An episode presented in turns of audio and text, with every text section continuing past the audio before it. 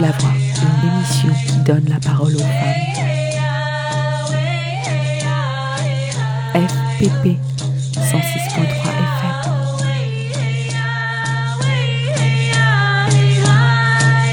Bienvenue dans la toute première émission de Les femmes ont de la voix, une émission mensuelle qui, comme vous l'avez compris, donne la parole aux femmes. Chaque mois, je recevrai deux invités autour d'un sujet de société. Aujourd'hui, nous allons parler d'art, de culture et d'éducation populaire. Pauline Moff-Buchepan et Tissa Davila Bensala sont avec moi pour en discuter. Pauline est animatrice d'éducation populaire et Tissa metteuse en scène, comédienne et réalisatrice de films. J'aimerais qu'on commence, si vous le voulez bien, par définir ce qu'est l'éducation populaire. Tissa? Alors, pour essayer de prendre une, une définition euh, qui fasse le tour un petit peu euh, de manière euh, grossière de tout ça, on pourrait résumer euh, l'éducation populaire à un ensemble de pratiques euh, culturelles au sens large, notamment artistiques, qui auraient comme objectif une réalisation des individus, mais ensemble, et une initiation collective à la vie. Euh, euh, c'est un ensemble de démarches d'apprentissage, d'outils, de réflexion critique par lesquels euh, hommes et femmes, soit on mène collectivement des actions, des projets, soit qui suscitent simple- simplement une prise de conscience autant individuelle que collective. Et pour toi, Pauline? Pour moi, c'est vraiment pas quelque chose euh, de facile de définir l'éducation populaire, euh, notamment parce qu'il y a mille façons de faire de l'éducation populaire aujourd'hui, euh, dans le sens où euh, il y a beaucoup de réappropriation de ce terme euh, et également pas mal de dévoiement euh, politique, bien évidemment. Moi, peut-être, je vais t'indiquer pourquoi je fais de l'éducation populaire. Si j'en fais, c'est dans l'objectif de créer des espaces de possibles, redonner envie, de redonner espoir en la possibilité d'un changement, en la possibilité même de réenchanter le monde. Et dans ma définition personnelle, euh, je mettrais des termes comme euh, culture populaire, expérience, savoir, savoir-faire, apprentissage mutuel, pédagogie active, intelligence collective, émancipation individuelle et collective, et euh, bien évidemment transformation sociale. On entend parfois parler euh, d'éducation politique. Est-ce qu'il y a une différence selon toi? Euh, déjà, le mot populaire vient du mot peuple, et le peuple est une catégorie politique. L'éducation populaire est née avec la Révolution française. C'est Condorcet qui en parle le premier et il la pense comme une éducation politique des adultes. Et par là, il indique que l'État a une responsabilité dans le fait d'apprendre à ses citoyens et ses citoyennes à vivre en République, qui est donc un modèle gouvernemental tout nouveau en France. Aujourd'hui, le mot politique, euh, comme ceux de rapports sociaux ou de classe sociale, sonnent comme des gros mots. Et en ça, les médias dominants font bien leur boulot. La plupart des gens euh, que je rencontre dans mes activités se braquent tout de suite quand on parle de politique. Merci. Tissa? Dans euh, éducation politique, euh, l'ambiguïté, c'est que c'est pas pas un terme qui a une histoire comme celui d'éducation populaire. Et autant je rejoins euh, Pauline dans sa définition de l'éducation populaire comme étant une tentative pour réenchanter le monde, mais moi je trouve par exemple que aujourd'hui, au contraire, euh, ce terme, on le fuit. Euh, c'est un terme qui n'est plus du tout euh, à l'ordre du jour et ce qui correspond à notre époque qui est de plus en plus dépolitisée. Et en tout cas, dans le secteur que je fréquente, c'est- une définition que les personnes fuient de plus en plus. Quant à l'é- l'éducation politique, on parlait de Condorcet tout à l'heure. Euh, Condorcet, d'ailleurs, qui a été un des premiers à penser l'égalité entre hommes et femmes en tant qu'hommes, et notamment le droit de vote des femmes. Pour moi, l'écueil avec éducation politique, les mots qu'on entend, euh, c'est qu'on est dans un savoir qu'on va transmettre de manière euh, unilatérale. Alors que dans l'éducation populaire, on pose une question, on confronte des outils symboliques dans le but d'une émancipation personnelle et collective. Euh, ce qui est quand même très différent. Dans un cas, on, est sachant et on transmet, et dans l'autre cas, euh, on interroge ensemble euh, des questionnements, des invisibilisations politiques euh, dans le but de mieux vivre en fait. Alors, si je peux répondre euh, à ça, en fait, l'éducation politique, pour moi, ça va être d'apprendre à affûter son regard en prenant conscience de ma position dans le monde et en analysant collectivement ce qu'on vit et les règles qui régissent les rapports sociaux pour pouvoir s'armer et euh, trouver ou retrouver la possibilité de faire ensemble en société. Et tu parles de, de sachant et d'apprenant et de vision unilatérale. Pour moi, c'est c'est pas du tout euh, comme ça que j'entends euh, l'éducation populaire comme étant en fait synonyme d'éducation politique. Pour moi, de toute façon, toute éducation est politique parce qu'elle va porter un regard situé sur la société et elle va façonner notre façon de penser en fonction de ce qu'on aura reçu. Et euh, il y a une euh, citation d'un pédagogue brésilien que j'aime bien, qui s'appelle euh, Paulo Freire, qui a écrit un livre qui s'intitule Pédagogie des opprimés, et qui nous dit que l'éducation, soit elle libère, soit elle domestique. Et pour le reste, c'est une question de choix, en fait. Pour moi, il faut choisir son camp. Soit on est du côté de la libération des gens, soit on est du côté de la domestication. Est-ce que par l'éducation populaire, on veut faire du contrôle social ou est-ce qu'on veut changer le monde? Merci Pauline.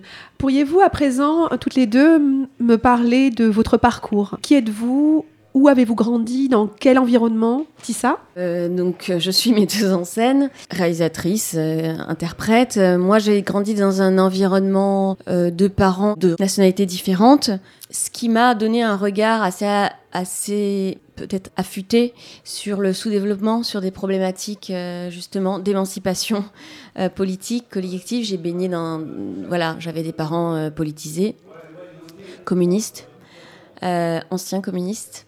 Et notamment en Haïti, qui est un des pays les plus pauvres de la planète, euh, j'ai très très très jeune, à l'âge de 4-5 ans, été confrontée à ce, différentiel entre, entre euh, le pays dans lequel je vivais, euh, les rues dans lesquelles je marchais, et ma classe sociale.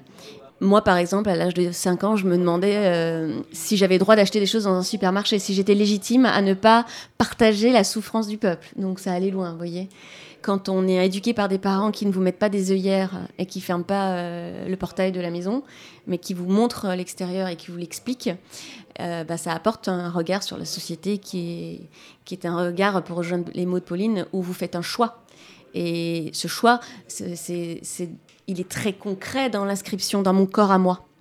Euh, de voir la pauvreté et ne pas être d'accord avec cette différence. Euh, voilà. Je- viens de là et, et- et après j'ai eu un parcours artistique euh, très jeune aussi. Voilà. À quel âge es-tu arrivée en France? À l'âge de 18 ans, après mon baccalauréat. Donc, tu as fait toutes tes études en France? J'ai fait toutes mes études supérieures en France. D'accord. Absolument. Et toi, Pauline Qui es-tu? Eh bien, moi, je suis née à Paris 11e euh, en 1985, de parents euh, instits et psychologues, des intellos euh, communistes aussi, mais de grands-parents ouvriers. En fait, c'est l'ascenseur social euh, qui a profité à mes parents, effectivement, dans les années 70. Mais j'ai grandi donc dans un quartier populaire. J'ai été à l'école, euh, école et collège euh, en ZEP, dans un quartier que, qui ne connaissait pas encore, ou alors euh, simplement les prémices des prémices de la gentrification.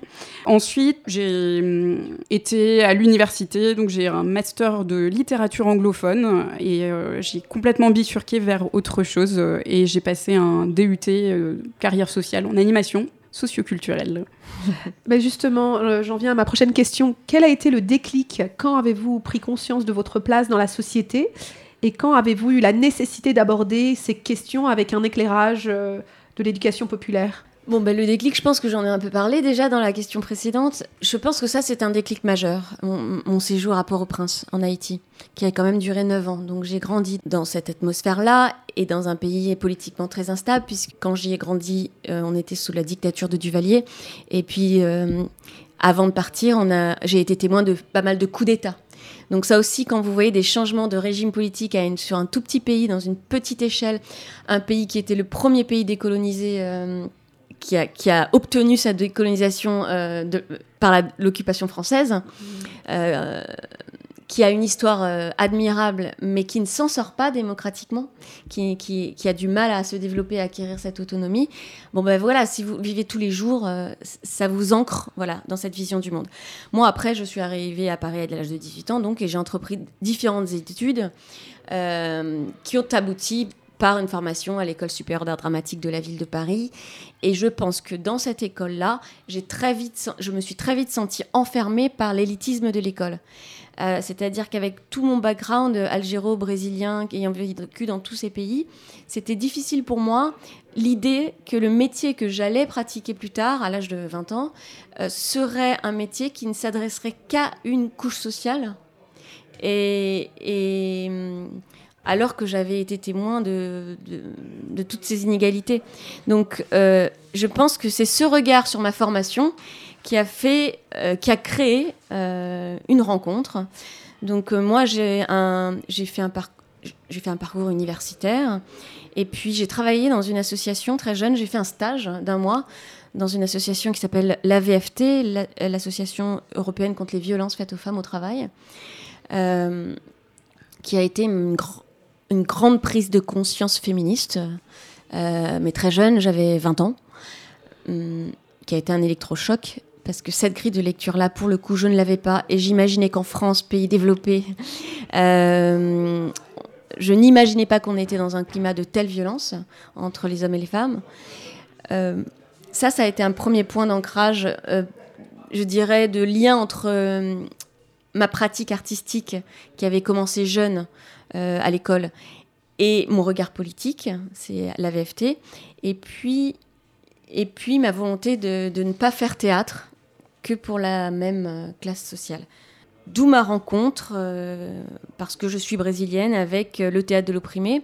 Donc Pauline parlait tout à l'heure de Paulo Freire. voilà, c'est à partir de ce pédagogue brésilien, un énorme penseur de la pédagogie à l'échelle internationale dont on ne parle pas suffisamment en France, que un autre brésilien qui s'appelle Augusto Boal, qui lui avait un parcours euh, d'ingénieur, mais aussi de dramaturge et de comédien, que j'ai croisé ce qu'on appelle le théâtre de l'opprimé, qui est une pratique euh, d'éducation populaire, mais pas que, une pratique artistique, qui, par le, par le biais du théâtre, euh, redonne la voix à des catégories sociales qui en sont généralement privées. Et toi, Pauline? Bah pour moi, ça prendrait du temps à raconter tous les déclics parce qu'ils sont nombreux et pas forcément conscients. Euh, Déjà, je pourrais dire que j'ai beaucoup travaillé sur la légitimité quand j'étais en, études de, carrière sociale à, Bobigny. Euh, moi, je me sentais pas légitime sur grand chose. Et du coup, euh, c'est un petit peu compliqué quand on se destine à, travailler dans l'éducation populaire et donc à, donner aux gens euh, l'idée qu'ils sont légitimes, quand soi-même on ne l'est pas. Et du coup, voilà, je me suis, je me suis pas mal interrogée là-dessus. Pourquoi tu ne te sentais pas légitime? Sur plein de, voilà, plein de questions, plein de sujets. Euh, notamment, sans doute, euh, j'ai réalisé ça plus tard, euh, sans doute le fait d'être une femme joue, joue beaucoup. Mais pour ce qui est de l'éducation populaire, c'est quelque chose dont, dont bien évidemment on parlait à l'IUT, donc en animation socioculturelle, mais, mais en tout cas il y a dix ans, de façon assez poussiéreuse, et moi ça m'avait pas forcément donné énormément envie. Euh, parce que je pense que l'éducation populaire, ça se vit, ça se fait. Et, euh, et en fait, j'ai le déclic, ça a été en rencontrant un format qu'on appelle les conférences gesticulées, donc en 2010. Euh, lors premier, de, la première représentation de, de, deux conférences gesticulées de Franck Lepage, donc, qui aujourd'hui est plutôt connu pour, pour ce format-là, dans l'éducation populaire qu'on a appelé politique. Euh, donc au théâtre du Grand Parquet, où, euh, j'ai ensuite pu participer euh, à un stage autour de ces, de ces mêmes conférences gesticulées, qui, ont vraiment été un, un électrochoc un peu pour moi et qui m'ont réveillée et m'ont fait me dire que c'était vraiment là-dedans que j'avais envie de travailler. Est-ce que tu peux expliquer à nos auditrices et auditeurs ce qu'est une conférence gesticulée en deux mots?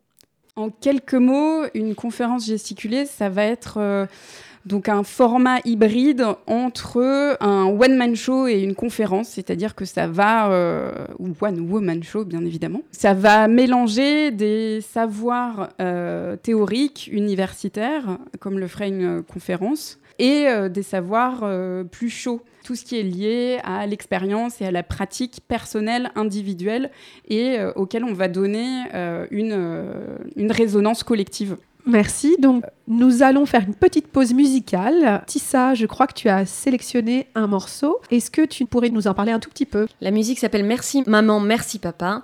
Elle est tirée d'un album qui s'appelle Carré de Dames, qui est un album euh, chanté par Anne Sylvestre et Agnès Bill, qui est un album merveilleux. J'ai choisi cette chanson parce que justement, je pense qu'elle fait le lien. Euh, Anne Sylvestre est une figure euh, majeure de la chanson française et du féminisme. Et comme je, je sais qu'on allait parler d'éducation populaire et de féminisme, je pensais qu'elle était un peu incontournable. Et Agnès Bill euh, a écrit cette chanson qui parle euh, du regard d'un enfant sur la découverte du monde qui l'entoure euh, de manière extrêmement critique. Donc voilà.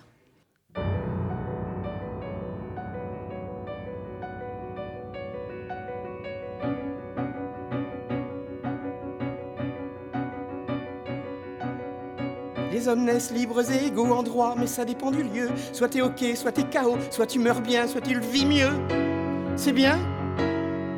C'est bien la raison du plus fort, encore et toujours la meilleure. C'est rien la raison du plus mort, ça donne raison au dictateur. C'est rien. C'est comme ça et pas autrement. Merci papa, merci maman. Des millions de gosses mangent de la viande juste quand ils se mordent la langue. C'est bien.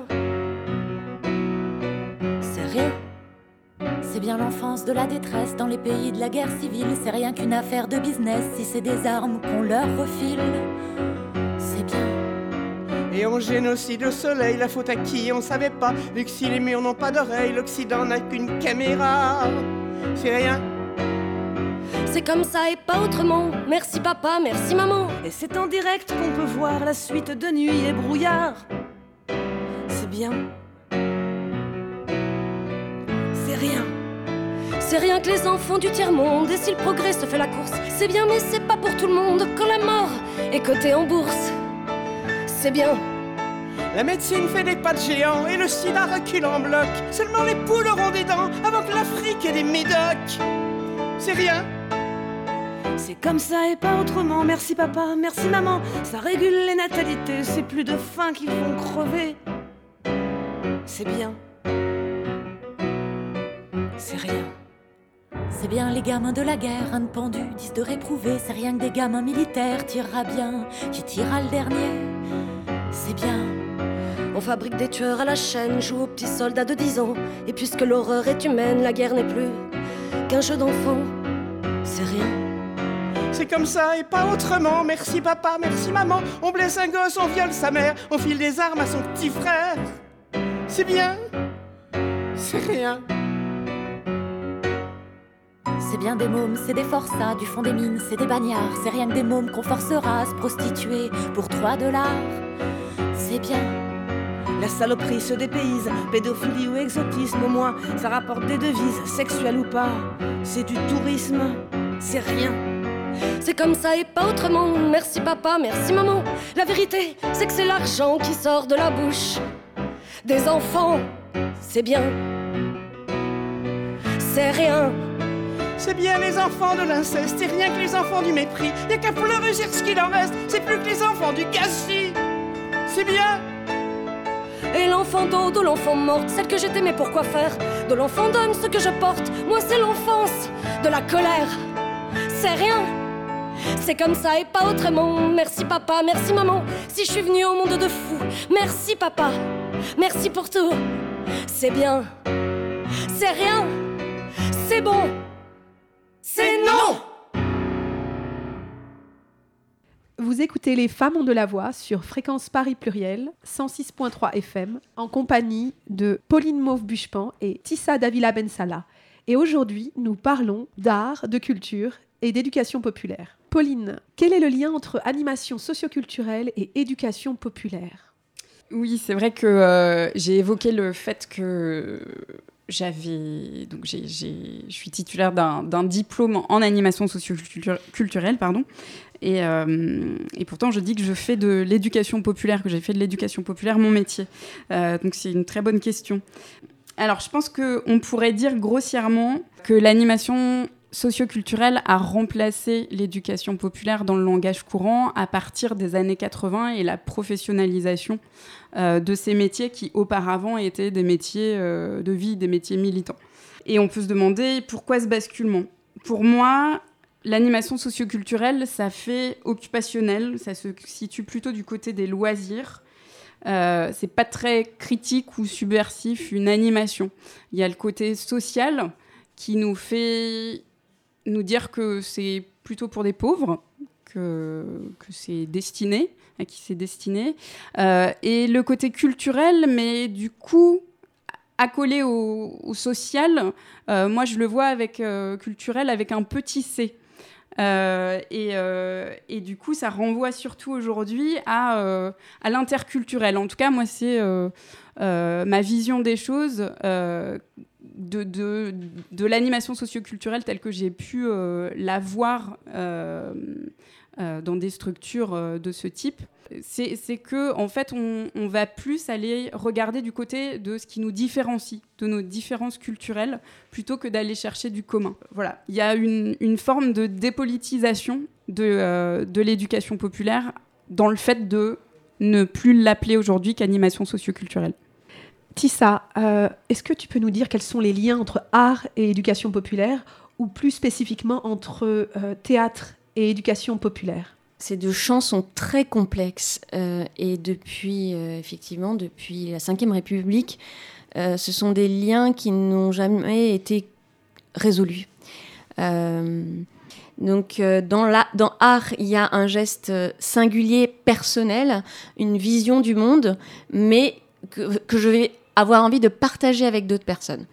dans l'éducation populaire, euh, comme je le disais tout à l'heure euh, dans, dans, ma pratique, dans ma définition, de, de c'est une pratique qui, où l'objectif, dès le départ, va être collectif.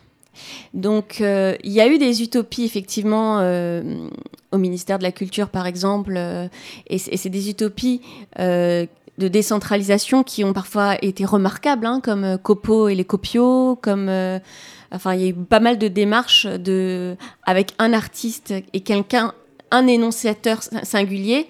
Euh, on va vers les autres et c'est là où ça m'intéresse et, et, on rend les autres créateurs. Voilà. Moi, euh, dans ma pratique, donc, euh, je suis, j'ai à la fois les deux. Je n'ai pas encore fini de faire le tour de ce croisement et de ces questions, euh, puisque dans mon utopie, il y a ce vivre ensemble différemment et sortir euh, d'un monde qui est celui qu'on nous vend aujourd'hui, qui est d'une sphère de la réussite sociale, euh, de créer une exceptionnalité, euh, où en tant qu'artiste, il faudrait absolument rejoindre un club. Qui est aussi un monde de, produits finis, de formatage, avec un souci de profit. Ça, c'est tout ce que la pratique artistique aujourd'hui à laquelle elle peut renvoyer de manière élitiste. Et moi, euh, je défends une vision de service public, euh, de vision que chaque être humain est artiste. Éminemment, parce qu'on est des êtres vivants et des êtres sensibles, on est créateur. Et c'est là où euh, le rôle intervient de l'éducation populaire. Moi, l'éducation populaire, c'est pas tant transmettre un savoir, mais, mais aider ou s'interroger ensemble à, affiner son regard euh, et libérer des forces créatrices, créatrices aussi bien dans mon métier, dans l'art, que dans la vie. Euh, D'où mes deux pratiques à moi. La spécificité de ma pratique, c'est que je suis metteuse en scène, donc il y a des moments de solitude euh, que je ne veux pas négocier parce que je cherche une esthétique.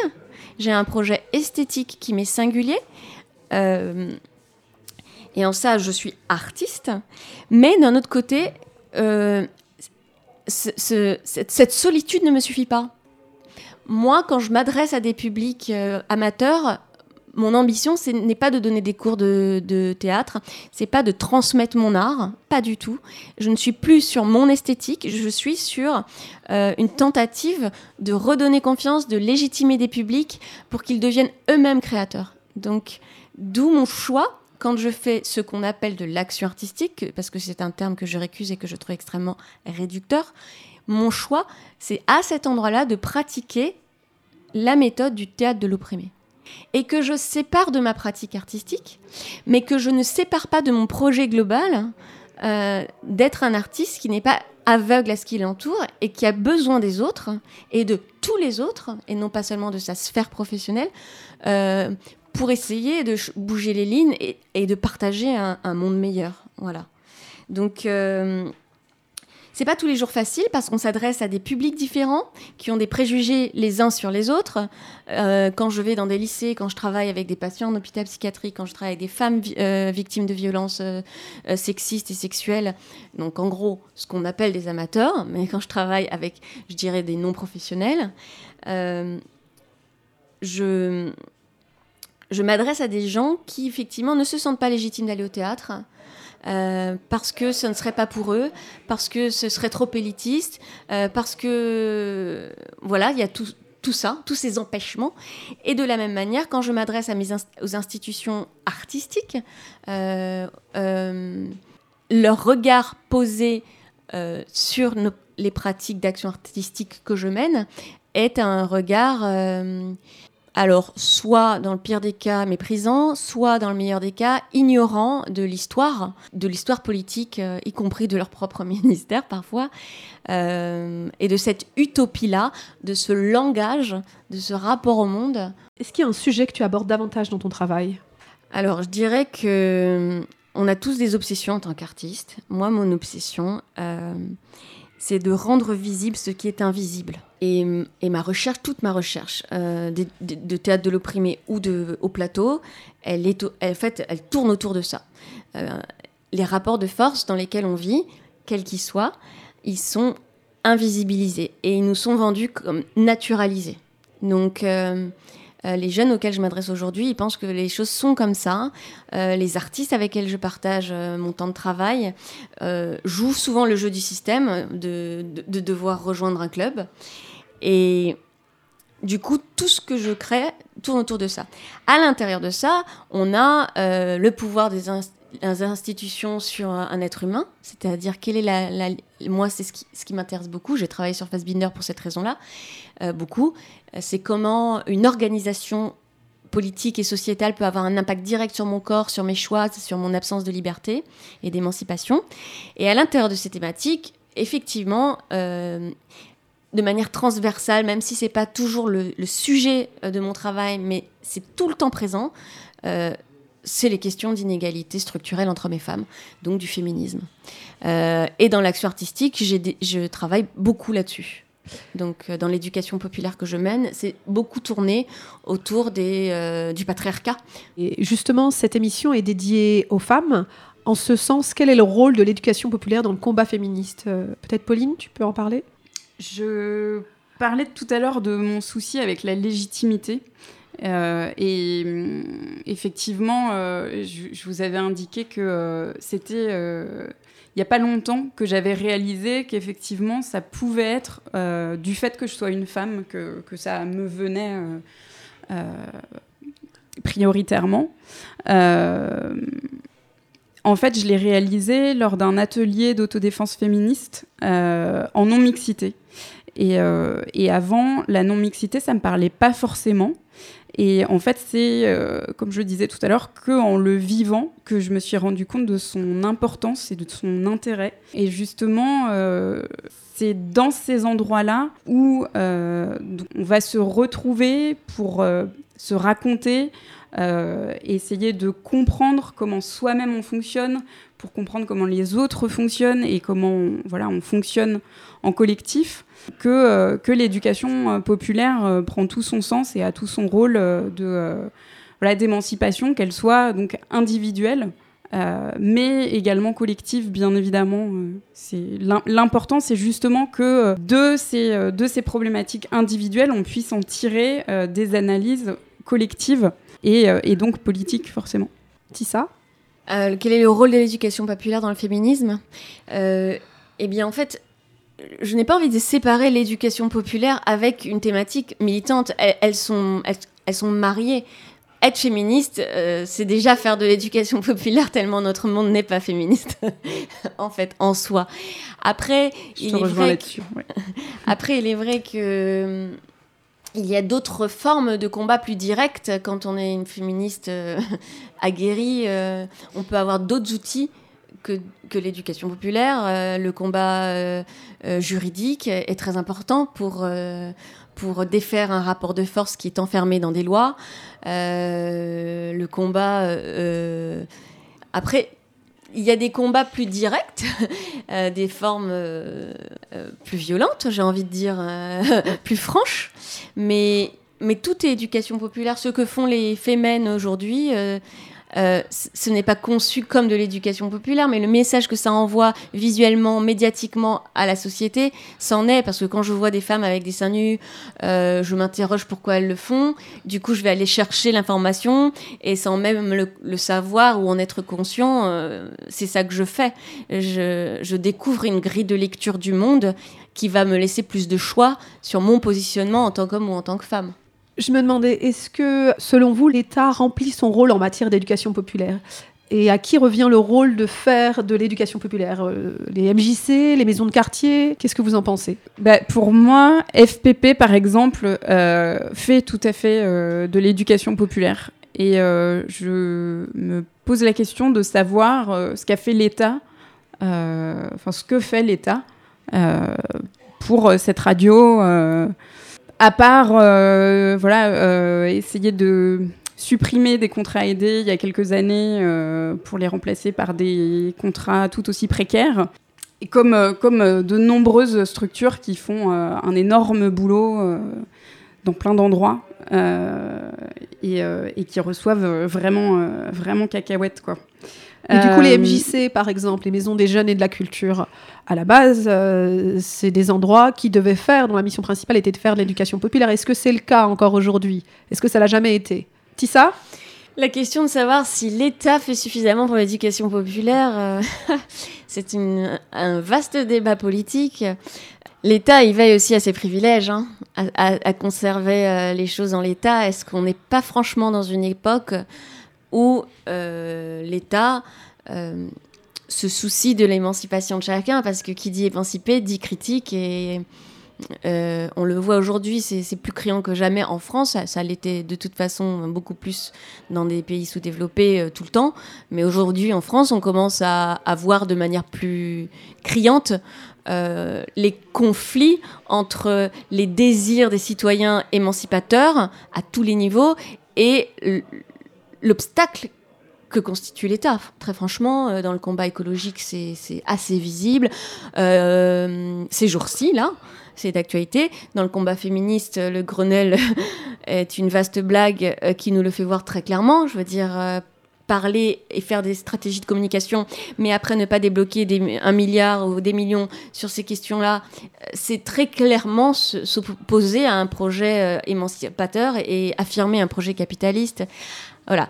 Après, il y a la différence entre un gouvernement et la notion d'État. Il y a une, grande différence entre un gouvernement. Aujourd'hui, la vision de notre gouvernement, elle est clairement pas euh, dans l'encouragement de ces structures de maisons de la, euh, des maisons de la culture comme ça a été pensé à l'époque, à, l'époque de leur création, euh, ni aucun projet émancipateur.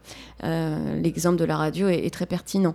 Mais comme euh, des centaines d'associations aujourd'hui euh, sont étranglées parce qu'elles ont un projet émancipateur.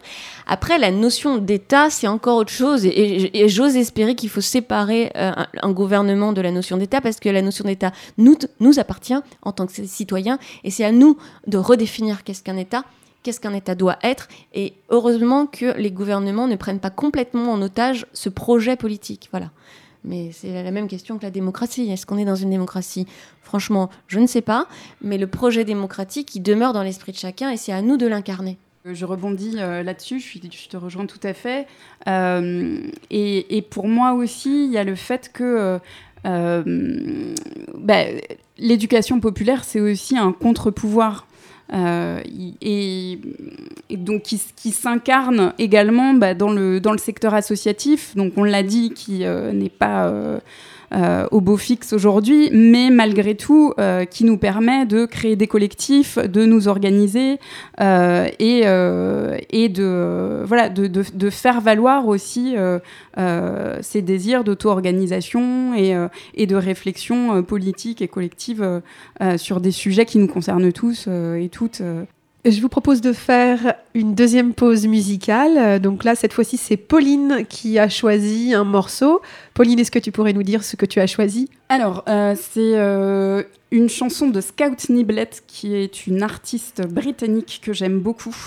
Euh, et c'est une reprise, j'ai choisi sa reprise du morceau No Scrubs, qui est un vieux morceau que les personnes de plus de 30 ans reconnaîtront euh, comme étant, euh, euh, comme faisant partie de notre bande-son euh, adolescente. C'était un morceau de R&B, non? C'était un morceau de TLC, de Ouais. R&B, dont les paroles peuvent être tout à fait féministes, mais le clip que j'ai re-regardé pour l'émission, absolument pas. Mais je trouve que, en fait, la version de Scout Niblet aujourd'hui me parle beaucoup plus musicalement parlant et, euh, et que le message est assez fort et que et qui, qui raconte en fait le, le cri d'une femme qui ne veut pas euh, qui ne veut pas être emmerdée quoi par, euh, par un type euh, dans la rue.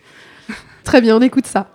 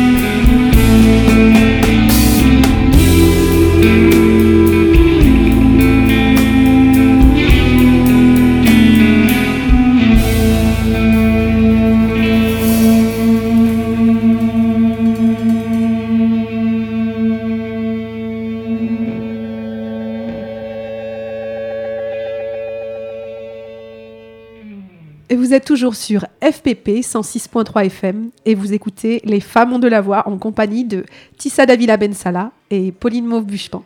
Pauline, pourrais-tu nous dire en quoi consiste ton métier et quel genre d'activité tu développes, euh, avec quel public et dans quel cadre Donc, euh, tu m'as présenté tout à l'heure, comme euh, animatrice d'éducation populaire. C'est effectivement comme ça que, que je me présente également. En fait, j'interviens auprès de structures assez variées, que ce soit des associations, des foyers de jeunes travailleurs, des centres sociaux, des collectivités. Euh, je vais même euh, en détention euh, de temps à autre. Et donc, j'interviens sur des animations par le biais du jeu notamment, mais pas que, des animations d'éducation populaire pour recréer des espaces où on va se poser des questions sur des thématiques de société. Des ateliers de création de jeux également pour se raconter sur, sur nos vies, en gros. Et euh, également, je suis formatrice dans le cadre euh, de la formation professionnelle continue et, euh, et initiale. Et euh, ça va faire bientôt un an que je développe mon activité au sein d'une coopérative d'activité et d'emploi qui s'appelle Copanam et qui est une structure passionnante que je vous invite à découvrir. euh, qui permet de, euh, bah, de réinventer un peu un autre rapport au travail entre, euh, entre entrepreneuriat et, euh, et esprit coopératif, donc euh, mutualiste. voilà, avec euh, pour faire du nous, il faut du jeu. C'est le nom que j'ai trouvé pour cette activité. J'aspire à créer de la rencontre, du questionnement et, des récits par le biais, voilà, je le disais tout à l'heure, par le biais du jeu notamment et, de plein d'autres, outils. Et en parallèle, je commence tout juste un poste d'animation d'une coopérative éphémère. Euh, donc qui va accueillir euh, très prochainement euh, une vingtaine de jeunes de 18 à 30 ans habitant dans le 20e arrondissement de Paris. Et les inscriptions sont ouvertes, donc si, si ça vous intéresse, n'hésitez pas à me contacter. Je laisserai mes coordonnées à FPP. Merci Pauline. Tissa, tu as travaillé avec des patients dans un hôpital psychiatrique sur un texte de Fassbinder, Liberté à Brême. Est-ce que c'est l'éducation populaire? Non. Oh, next. Alors pourquoi j'ai pensé que c'était l'éducation populaire? Parce que, euh, encore une fois, les frontières sont très tenues. Euh, je suis une artiste qui a une vision politique, euh, une culture politique euh, affirmée au plateau. Fassbinder, c'était la même chose.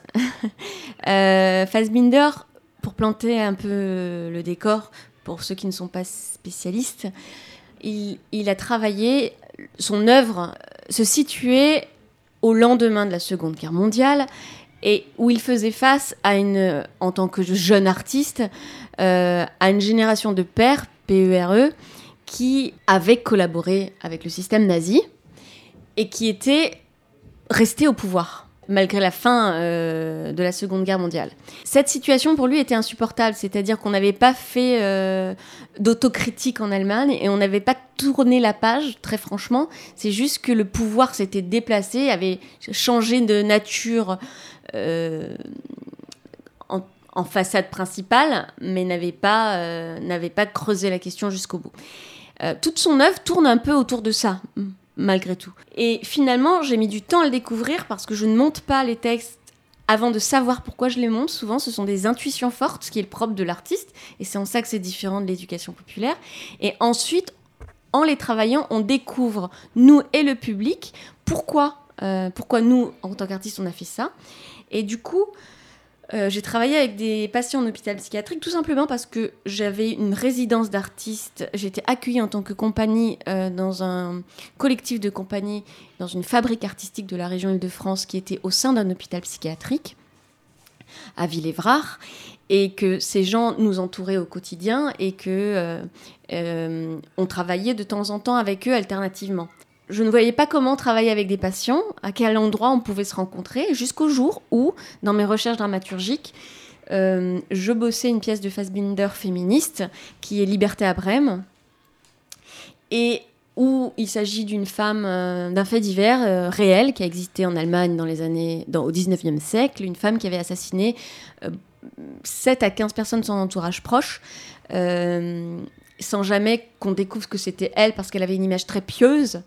Et puis quand on a découvert que c'était elle qui les avait assassinés, euh, elle les empoisonnait, elle a été guillotinée en place publique. Et Fassbinder a été fouiller les archives de, sa condamnation pénale et en a retiré une pièce de théâtre, une fiction, qui est un peu un Kill Bill euh, de l'époque, euh, qui est un peu un, un brûlot féministe, où il explique, non pas il justifie, mais il explique comment elle arrive à chaque fois à ce geste, et on découvre qu'à chaque fois, les personnes qu'elle a tuées, c'était des personnes qui l'empêchaient d'être une femme émancipée, une femme libre. Et au hasard d'une lecture, je découvre que certains spécialistes disent aujourd'hui que cette femme, en 2015-2016, euh, n'aurait pas été jugée pénalement, mais aurait été enfermée dans un hôpital psychiatrique. Comme je montais cette pièce, je me suis dit, voilà, là, il y a un point de rencontre où, honnêtement, les patients pourraient m'apprendre quelque chose que je ne sais pas. Et on serait dans un échange égalitaire, du coup. Puisque ces écrits disaient que cette femme était schizophrène. Les patients l'étant pour certains, je me suis dit, ils vont m'apprendre qu'est-ce que c'est. euh, ce- Qu'est-ce que cette femme vit Qu'est-ce qu'elle a pu vivre Euh, Est-ce que quel point de vue ils ont sur cette euh, maladie entre guillemets Donc, est-ce que c'est une démarche d'éducation populaire? Disons qu'en tout cas, il y a une grille de lecture politique toujours dans, mes travaux et, un souci d'être dans un échange euh, où chacun apprend à s'émanciper. Donc, en ça, ça rejoint. Mais la démarche était artistique, c'est-à-dire que euh, je les ai mis en scène et eux m'ont appris et beaucoup de choses au point que euh, ce faisant, j'ai commencé à construire un film euh, sur cette euh, aventure qui est mon premier euh, film documentaire et que je n'avais pas du, tout comme projet de faire, mais dont la nécessité, la nécessité du film est née de ce qu'ils m'enseignaient en fait, de, de ce que j'ai découvert à l'occasion de ce chantier, qui était leurs paroles et leur lien entre la pression de la société, les violences qu'ils avaient subies eux dans l'enfance et leur basculement dans la soi-disant folie. C'est-à-dire qu'en fait, j'ai découvert que ces personnes étaient souvent enfermées en HP. euh, pa- parce qu'elles dérangeaient, parce que, parce que violées dans l'enfance, parce que violées par un prêtre, parce que violées par euh, d'autres patients dans un autre hôpital psychiatrique, et parce que c'est une parole qui souvent dérange, et que chaque époque invente ses solutions pour pas que cette parole nous dérange trop, et que malheureusement, l'hôpital psychiatrique en est une. Voilà. Et donc le documentaire, tu filmes, euh, tu filmes les répétitions? Oui, le documentaire, c'est des allers-retours entre la construction du spectacle, parce qu'ils vont jouer cette pièce entièrement. Donc les patients de l'hôpital psychiatrique Sont- sont, les comédiens. D'accord. Exactement. Sont les comédiens de la pièce, endossent tous les personnages de la pièce, la jouent en- entièrement. Et donc, on nous voit répéter ce, ch- ce chantier théâtral. Et en même temps, on voit des interviews de chacun qui font des liens entre l'histoire de la fiction euh, sur le personnage et leur propre vie. Où ils disent, voilà, moi, comme Gish Gottfried, cet Allemand de, la pièce, euh, j'ai basculé dans la folie parce que, parce que, parce que. Ils font avec moi, à travers moi, à travers ma démarche artistique, ils font à leur manière des liens entre la fiction, enfin entre la pièce et eux, et des liens éminemment politiques, et on transpose à aujourd'hui.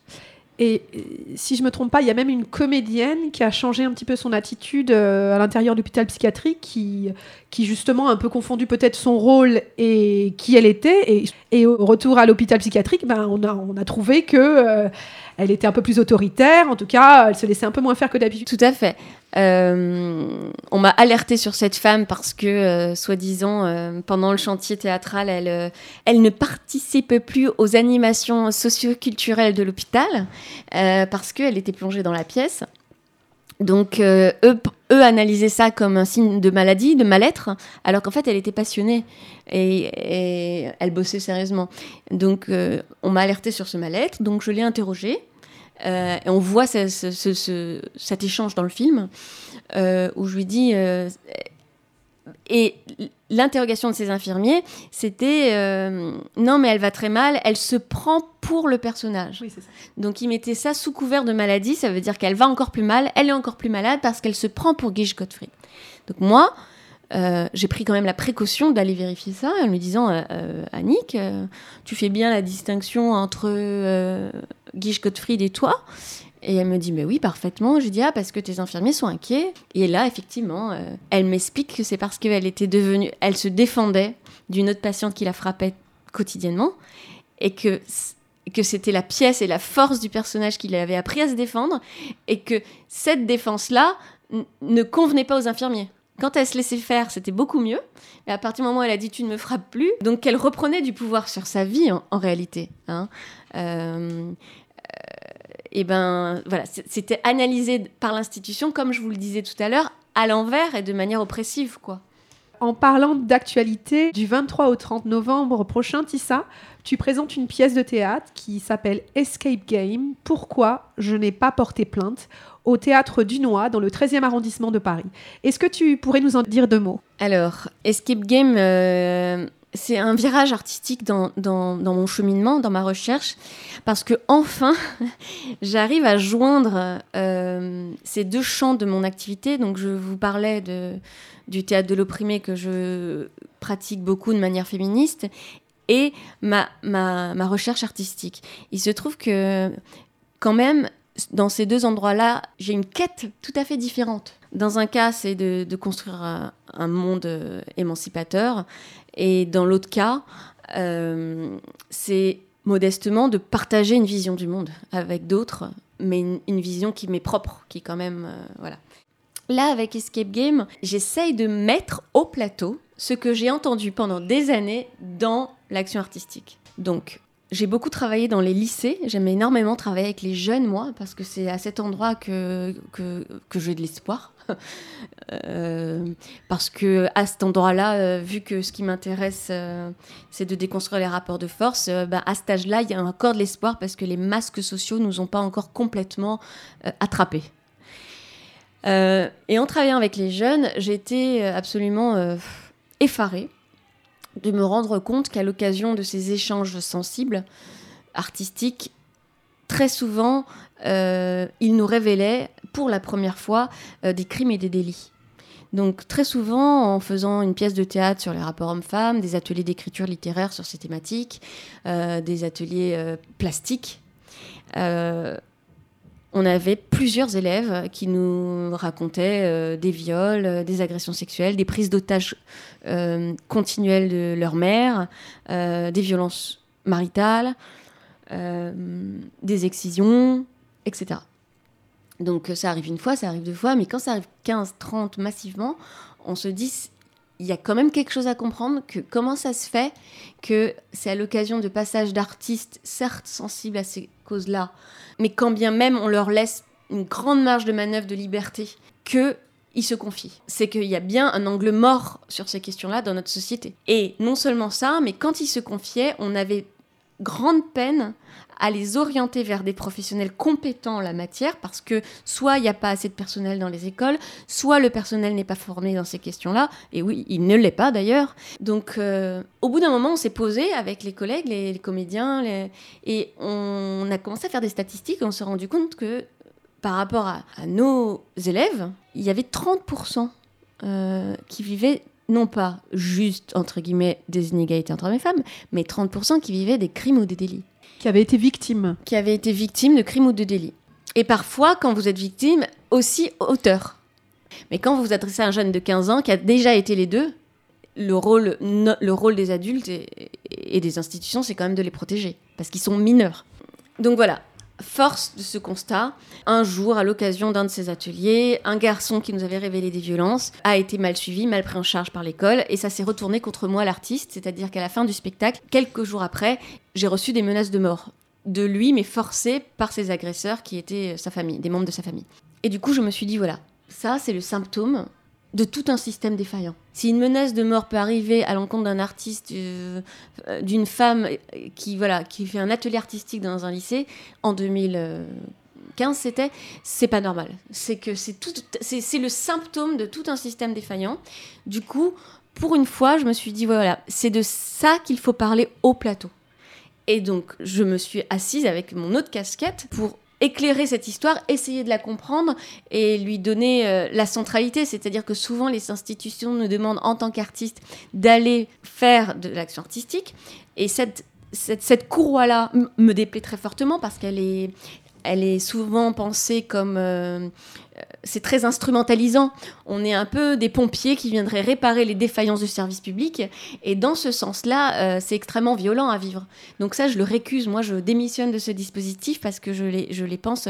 Euh, c'est pas la fonction de l'artiste. Alors après, moi, j'ai une démarche politique qui est que, en tant qu'opératrice euh, culturelle, je veux m'occuper de ces questions-là, mais à ma façon, avec mes outils, et pas parce que ce serait une obligation euh, pour toucher euh, des subventions, euh, parce que l'État n'est pas à cet endroit-là, dans les banlieues, etc., dans les campagnes, et que ça l'arrange que les artistes remédient à, cette, à cette défaillance-là. Donc c'est compliqué, parce que à la fois, moi, c'est quelque chose que je proposais au fondement même de ma compagnie, mais la façon de le faire est très neutralisante, y compris de notre, irrévérence au système. Donc, j'ai essayé d'écrire une lettre à ce garçon en, vers. Euh, donc, c'est un texte littéraire euh, où je lui adresse la parole et j'essaye de déplier l'histoire de notre rencontre, de, de me l'expliquer, de la comprendre. Parce que voilà, quand on est en recherche artistique, moi, ce qui m'intéresse en tout cas, c'est de poser des questions publiques et pas d'y répondre. Et je les découvre autant que les spectateurs. Donc dans ce texte, j'essaye de comprendre comment on a pu en arriver là, une menace de mort, lui et moi. Et effectivement, dans cette recherche de compréhension, euh, je déplie une pensée de. euh, on n'est jamais seul, on n'est jamais dans un duo. Quand on est dans un duo, il y a tout un système derrière nous, euh, invisible. Et donc, euh, ce spectacle, c'est un chant, c'est une espèce d'oratorio parce qu'il est entièrement mis en musique, donc il est quasiment scandé, chanté. Et donc, je suis accompagnée de deux musiciennes qui ont créé la musique avec moi.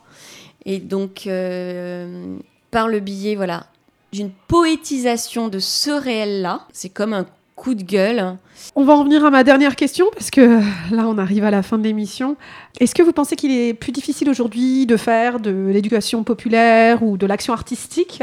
Et quels sont les enjeux spécifiques à notre époque? Alors, ça peut être facile de faire de l'éducation populaire aujourd'hui, euh, mais, mais ça dépend, euh, ça dépend ce que tu veux en faire. C'est-à-dire, est-ce que euh, est-ce qu'on a envie de brosser dans le sens du poil ou est-ce qu'on a envie d'être plutôt du côté gratte-poil Parce qu'aujourd'hui, euh, moi, l'un des enjeux pour moi, ça va être toute cette récupération de l'éducation populaire par bah, le capitalisme. euh, N'ayons pas peur des mots, euh, notamment dans le cadre euh, bah, de, des politiques managériales qui vont l'utiliser dans le cadre de journées de team building, de ce qu'on va appeler aussi le social washing, de Qu'est-ce que c'est le, social washing? bah, c'est faire des, faire des projets sociaux, euh, faire des activités sociales, euh, que ce soit pour ses employés ou pas, euh, pour euh, se laver de, de, de choses un peu moins nettes et et plus, plus crasseuses qu'on, qu'on fait à côté. Quoi. Que ça va ça va être euh, par ce biais-là, ou aussi, moi, ce qui me fait peur aujourd'hui, ça va être tout, euh, tout le côté euh, développement personnel qui va utiliser, en fait, qui va se réapproprier tous ces outils-là, mais à une visée tout à fait individualiste.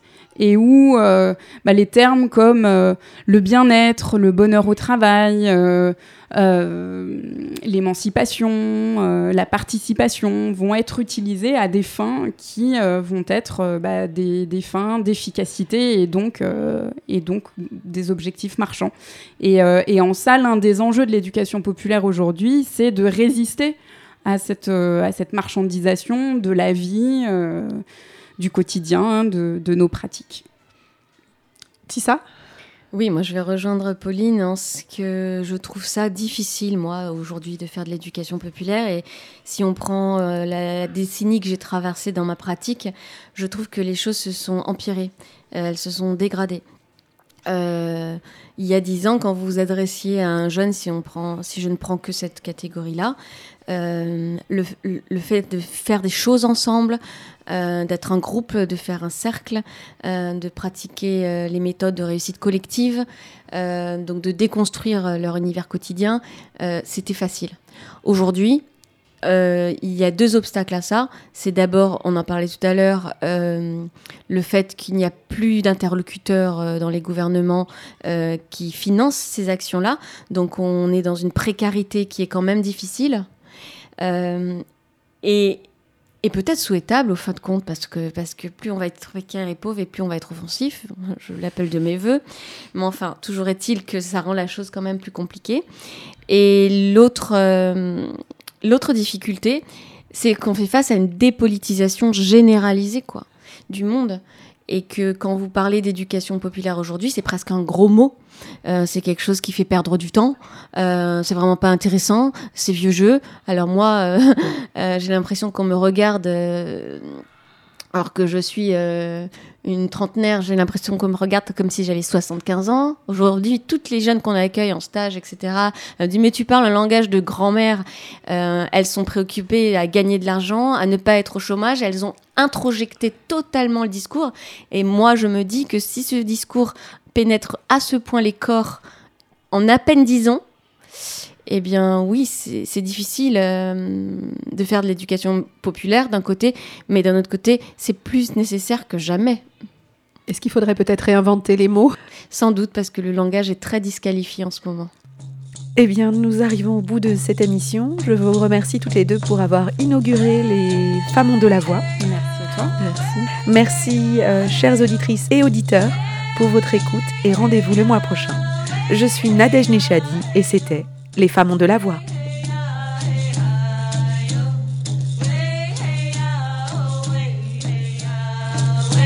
Les femmes ont de la voix, une émission qui donne la parole aux femmes.